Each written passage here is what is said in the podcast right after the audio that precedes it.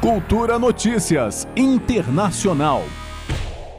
A Procuradoria-Geral da República pediu nesta terça-feira ao STF a extinção da pena do deputado Daniel Silveira, do PTB do Rio de Janeiro. O órgão também solicitou que sejam revogadas as medidas cautelares contra o congressista, como o uso da tornozeleira eletrônica e a proibição de conceder entrevistas.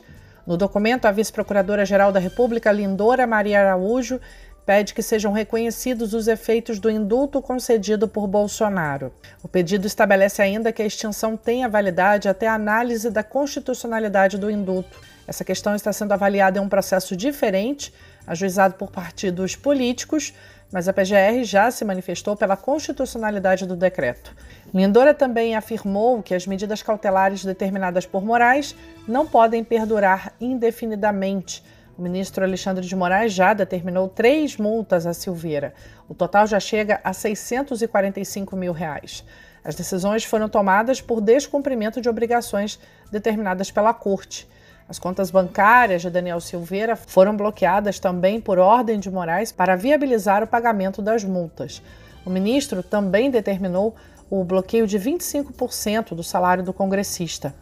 A defesa do deputado recorreu a Moraes pedindo anulação das multas e das medidas restritivas e requerendo a extinção da pena. Lembrando que o deputado foi condenado pelo STF em 20 de abril a oito anos e nove meses de prisão por agressões verbais a ministros da corte.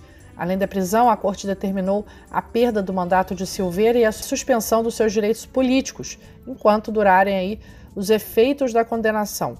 O indulto de Bolsonaro, perdoando a pena, foi publicado no dia seguinte.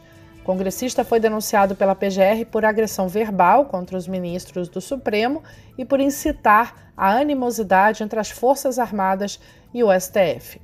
O caso se refere a um vídeo postado por Daniel Silveira em 16 de fevereiro do ano passado, em que ele xinga ministros do Supremo e faz acusações como suposto recebimento de dinheiro para a tomada de decisões. O congressista foi preso por ordem do ministro Alexandre de Moraes, relator do caso, no mesmo dia em que o vídeo foi publicado, e a prisão acabou sendo revogada em novembro de 2021.